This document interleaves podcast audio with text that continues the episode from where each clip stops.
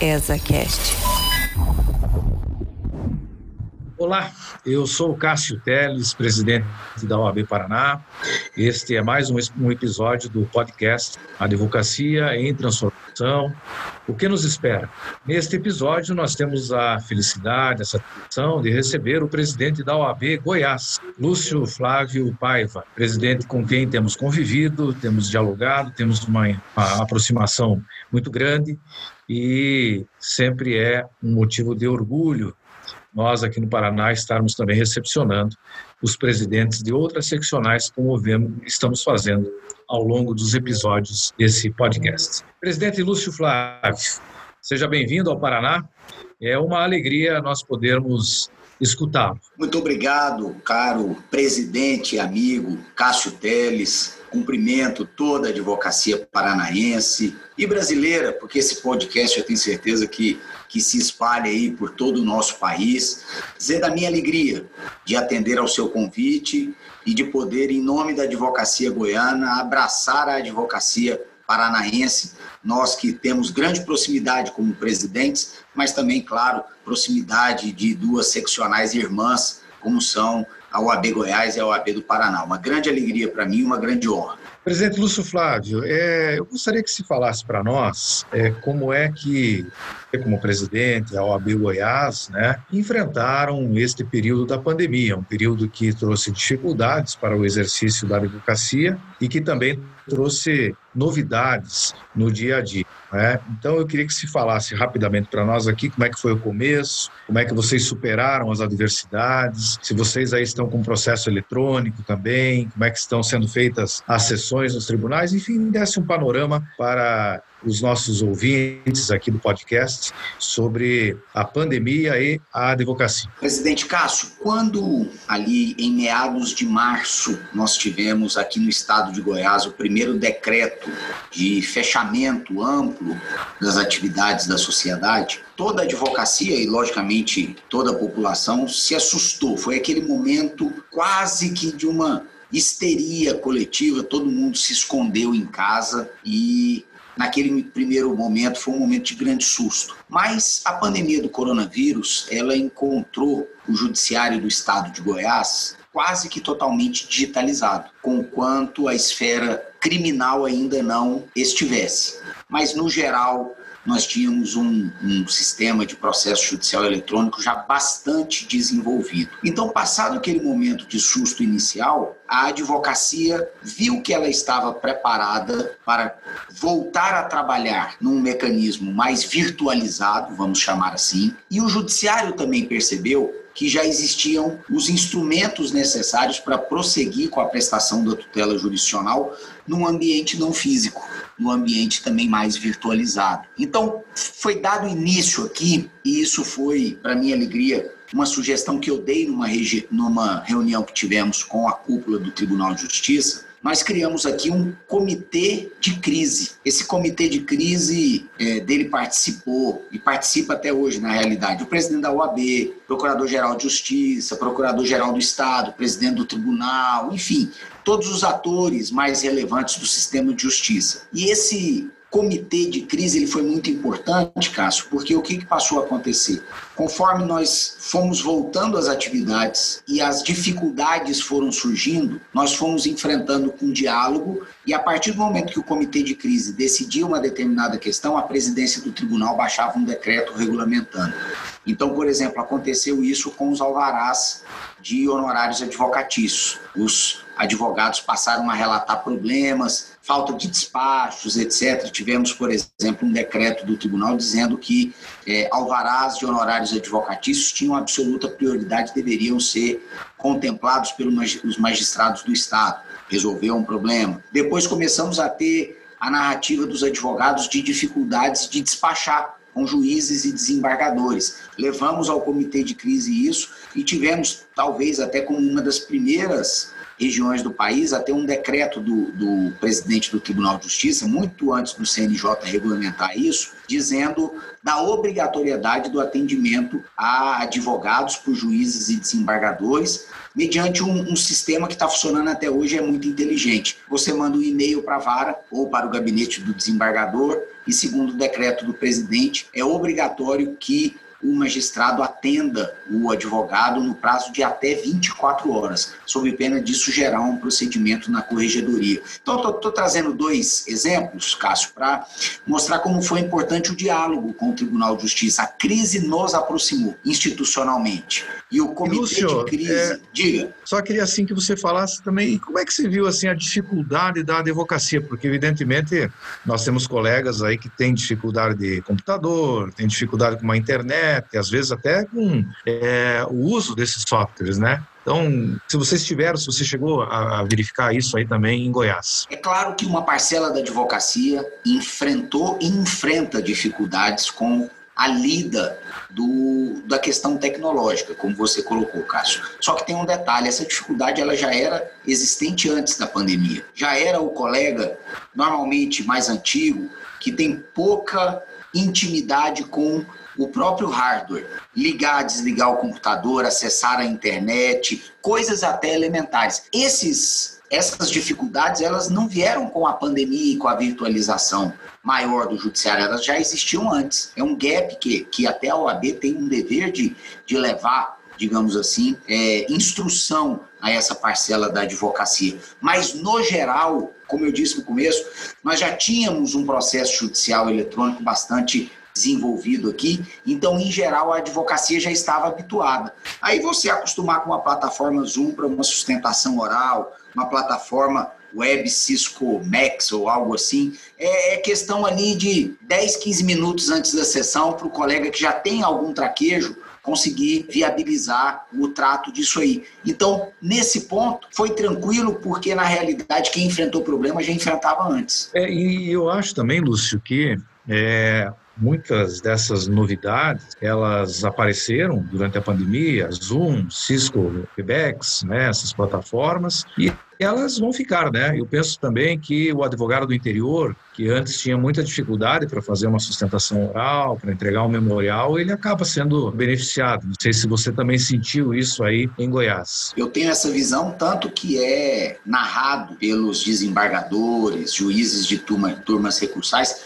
como aumentou o nível de comparecimento em sustentações orais. Colegas do interior e, e, até de outras unidades da federação, que muitas vezes não faziam sustentações orais em seus processos por problemas de deslocamento físico, que você menciona, agora estão fazendo sustentação oral em todos os processos. Então, isso aumentou a participação. É, é aquela história, né, Cássio? E você com certeza percebeu isso aí no Paraná. A todo ganho existe uma perda e para toda perda existe um ganho.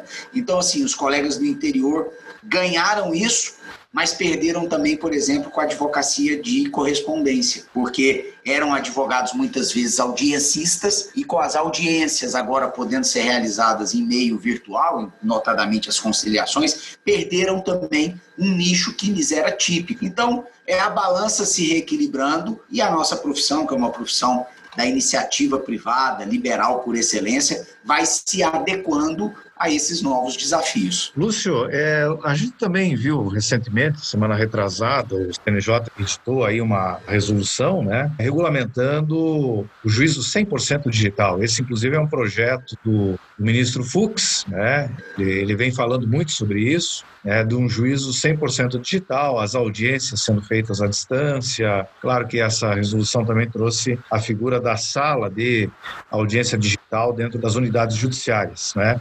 E, ao que parece, essa é realmente uma realidade. Ela veio com a pandemia, mas os tribunais estão verificando que isso deverá se concretizar como algo permanente. Eu queria que você falasse para nós também é, como você vê esse juízo 100% digital e qual seria agora o papel da nossa instituição, né? Nós que somos dirigentes, que estamos sempre quase com o dia a dia do advogado, qual seria o nosso papel agora para também é, auxiliar os nossos colegas nessa nova realidade. Cássio, eu tenho sobre essa questão uma visão muito pragmática, talvez decorrente de estar em segundo mandato e, portanto, já ter tido experiências anteriores de atuações da OAB que compensaram e outras que foi, de certa forma, uma, um desperdício de energia institucional. Turno único no Judiciário, que o CNJ aprovou, comarca 100% digital, audiências realizadas em ambiente virtual. Isso aí é uma realidade que está posta e a não ser que nós tenhamos uma revolução na forma como o judiciário é gerido no país, isso vai ser a realidade que nós vamos enfrentar. Portanto, como dirigentes de ordem, pelo menos a minha visão é que nós podemos escolher ou ter uma postura, digamos assim, quixotesca de lutar contra um estado de coisas que está estabelecido, gastar enorme energia institucional para ter muito pouco ou nenhum ganho, nenhum avanço, ou então nós podemos ser mais pragmáticos, enfrentar essa realidade e procurar fazer do limão uma limonada. Então, vou dar um exemplo de uma, um diálogo que eu estou estabelecendo com o Tribunal de Justiça daqui. Comarca 100% digital. Muito bem, isso pode ser ótimo para a jurisdição. Por exemplo, para aquelas comarcas desprovidas de juízes em que nós tenhamos a possibilidade de que aquela comarca desprovida de juiz, e aí falar, ah, mas tem que fazer concurso. Tá certo, mas o Estado está com problema de recursos, etc., e concurso você não faz do dia para a noite também. Então, aquelas comarcas que estão desprovidas de juízes, essa opção pela comarca digital pode ser algo interessante. Segundo, aquelas comarcas que já foram importantes um dia, mas hoje a cidade é muito pequena, a comarca é deficitária, o custo por processo judicial é muito alto, também seria o caso de adotar uma solução dessa e realocar o recurso humano, né, o recurso financeiro do sistema de justiça para onde realmente é mais necessário. Então, eu acho que a tarefa da ordem é uma tarefa de diálogo e fixação de limites. Porque, de novo, são soluções que podem ser boas. O que não pode acontecer é elas serem implementadas a qualquer custo e de maneira indiscriminada. Mas aí eu acho que o diálogo institucional, maduro, construtivo, ele coopera muito para isso. Então eu não vejo com maus olhos, desde que nós tenhamos limites claros de como isso vai ser implementado. Lúcio, é uma outra realidade também que a gente está vivenciando, né? Eu tenho certeza que aí em Goiás também você estava vendo isso. É como a advocacia agora, a, o judiciário agora ele fica aberto 24 horas no processo eletrônico, né? Você pode peticionar a qualquer horário, né? Também o processo eletrônico, ele não demanda a presença dos nossos colegas a todo instante nos fóruns. A gente, inclusive, já está vendo cada vez menos os colegas, né? A gente está se distanciando bastante, porque não temos nos encontrado nas, audi na, nas audiências ainda, quando são presenciais, sim, mas aquela ida ao fórum para consultar um processo no balcão, né? Que era um ato rotineiro, nós quase que íamos diariamente aos fóruns e, e lá nós encontrávamos os colegas. Isso tem se alterado bastante, mas também é, nós estamos verificando uma mudança na questão é, do atendimento que o advogado faz ao cliente. O cliente também aprendeu é, a utilizar essas ferramentas à distância e hoje, inclusive, a gente verifica colegas que estão reduzindo as suas estruturas físicas, o tamanho de seus escritórios. É, e eu lembro até que uma visita que fiz a você aí em Goiânia, né? Vocês têm uma estrutura é, com vários computadores, impressoras, scanners para atender os nossos colegas. Queria que você falasse um pouquinho sobre isso, porque também parece que no nosso, nos nossos escritórios o impacto também está acontecendo e mudando a forma é, de nós nos organizarmos. Queria que você falasse também algo sobre isso. Acho interessante a, a, sua colocação, que é o que eu reflito muito sobre. E a minha visão é que a forma de prestar jurisdição mudou definitivamente, como a gente vem conversando até aqui. E se a forma de prestar jurisdição mudou definitivamente, a forma de advogar mudou definitivamente. Com ônus e com bônus, como tudo na vida. Mas eu visualizo com mais bônus do que ônus, desde que nós consigamos colocar limites nas coisas, como eu acabei de dizer também. Então vamos alguns exemplos. Há escritórios e escritórios, obviamente. Há clientes e clientes. Nós temos uma gama de diferenças aí, de tamanhos, de, de necessidade de, de maior ou menor estrutura. Mas, no geral, o que, que o advogado percebeu? Pelo menos eu vejo da realidade aqui dos colegas de Goiás. Que você não precisa mais ter caras estruturas, um escritório grande, muitas salas, uma casa bonita alugada, várias salas num grande edifício comercial porque o cliente já não está mais valorizando isso. O cliente já não quer mais sair da sua empresa ou da sua casa para se consultar com um advogado. O que o cliente quer é menos uma estrutura suntuosa e mais um profissional sempre disponível. Então a advocacia percebeu o seguinte, que pode advogar da sala da sua casa, que o seu escritório é onde o seu notebook tiver. E isso tem um, um fator de ganho importante para a advocacia, porque é diminuição radical de custos em termos de estrutura física que você mencionou, com ganho qualitativo de honorários. Você pode praticar o mesmo nível de honorários, às vezes até um honorário melhor e ter um custo muito menor no seu escritório. Então, existe uma perspectiva de ganho para o advogado que souber equilibrar essa balança de maneira adequada.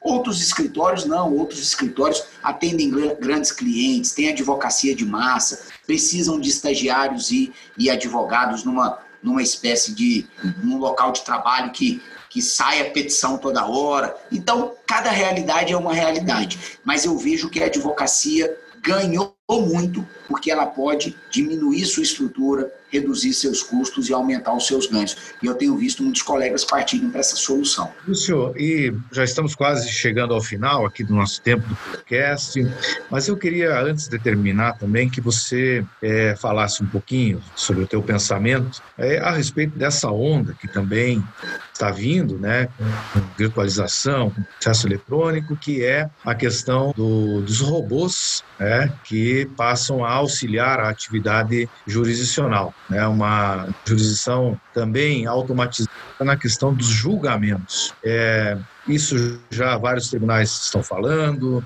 né? há tribunais que já estão desenvolvendo as suas, é, os seus robôs, né? e aí também parece que cada tribunal está desenvolvendo um robô diferente, há uma competição também entre os tribunais. Eu queria que você falasse um pouco sobre a tua visão a respeito de se isso é benéfico ou não é benéfico e se isso traz, na tua opinião, também riscos à atividade jurisdicional. Cássio, talvez de todas as perguntas que você tenha feito nessa nossa agradável conversa, essa é a única que eu não vou conseguir te dar resposta, por uma razão. Eu não sou uma pessoa que costuma se posicionar de maneira é, antecipada, sem conhecer exatamente como algo novo pretende funcionar. Todas as soluções tecnológicas que sejam colocadas à disposição da jurisdição para melhorar a atividade jurisdicional são a priori por mim bem vistas. Agora, eu não sei exatamente como a, inteligência artificial ela vai ser aplicada ao processo judicial. Se isso vai melhorar a celeridade, efetividade, segurança jurídica, manter coerência com as decisões que são repetitivas. Se acontecer isso, eu acho que nós caminhamos por um caminho virtuoso, na medida em que o material humano do gabinete vai poder se dedicar aos casos que são únicos, singulares, que exigem uma, um estudo maior do aspecto fático, do aspecto probatório. Agora, se a inteligência artificial ela se transformar numa bengala para simplesmente transferir para um robô, para um computador, o julgamento daquilo que exige, o que inafastavelmente é do ser humano, que é a análise intelectiva própria de cada caso concreto, aí nós vamos para o caminho da falência do sistema de justiça. Então, de novo, nós precisamos aguardar como isso vai ser praticado. Eu não tenho conhecimento prático e nem técnico disso, e tudo depende como o ferramental ele é utilizado, né? O ferramental sendo utilizado com parcimônia, com limites e para o bem, eu acho que nós temos a possibilidade de ter ganhos. Como dirigente de ordem, eu quero observar, quero acompanhar a implementação disso nos tribunais aos quais eu esteja ligado e tenho certeza de que é, podemos ter avanços, mas com limites, com cuidados, mas prefiro não me antecipar antes de ver a coisa realmente funcionando. Muito bom. Presidente Lúcio, o tempo aqui voou, passou os 20 minutos aqui que nós temos dedicado ao podcast. Foi uma conversa muito agradável e nem vimos esse tempo passar, naturalmente pela forma também muito precisa, objetiva, como você sempre se pronuncia. Foi muito bom, foi muito satisfatória essa sua conversa conosco aqui com a Advocacia do Estado do Paraná. Tenho certeza que todos os nossos colegas também aprenderam sobre a realidade da advocacia do Estado de Goiás, mas também é, aprenderam a partir das suas palavras aí sobre os, os, rumos, né, o futuro que está por vir aí, que é algo que, como você bem disse, nós dirigentes de ordem a todo momento estamos pensando e nos preparando para auxiliar os nossos colegas. É, eu quero mais uma vez aqui agradecê-lo e dizer que é sempre um prazer nós recebermos você aqui no nosso estado. Obrigado, presidente Cássio. Reiterar a minha alegria, a minha enorme honra de fazer parte desse diálogo com a advocacia paranaense. Me sinto, pela força da tecnologia, transportado para o Paraná, para a sala da presidência da OAB do Paraná. É como se nós estivéssemos tendo um bate-papo presencial, pessoal. Da minha parte, eu só tenho a agradecer, dizer da minha admiração pelo povo paranaense, pela advocacia paranaense e pela seccional do Paraná, uma seccional na qual nós aqui de Goiás nos inspiramos, nos espelhamos para que nós possamos também aqui no nosso estado prestar os bons serviços que a OAB do Paraná tradicionalmente leva aos seus inscritos. Receba meu abraço e o abraço da advocacia goiana aos colegas paranaenses. Muito obrigado. Este foi o presidente Lúcio Flávio Paiva, da Ordem dos Advogados do Brasil, seccional de Goiás. Eu sou Cássio Teles e esse é o podcast da OAB Paraná sobre a advocacia em transformação. Voltamos na próxima semana com mais um episódio. ESACast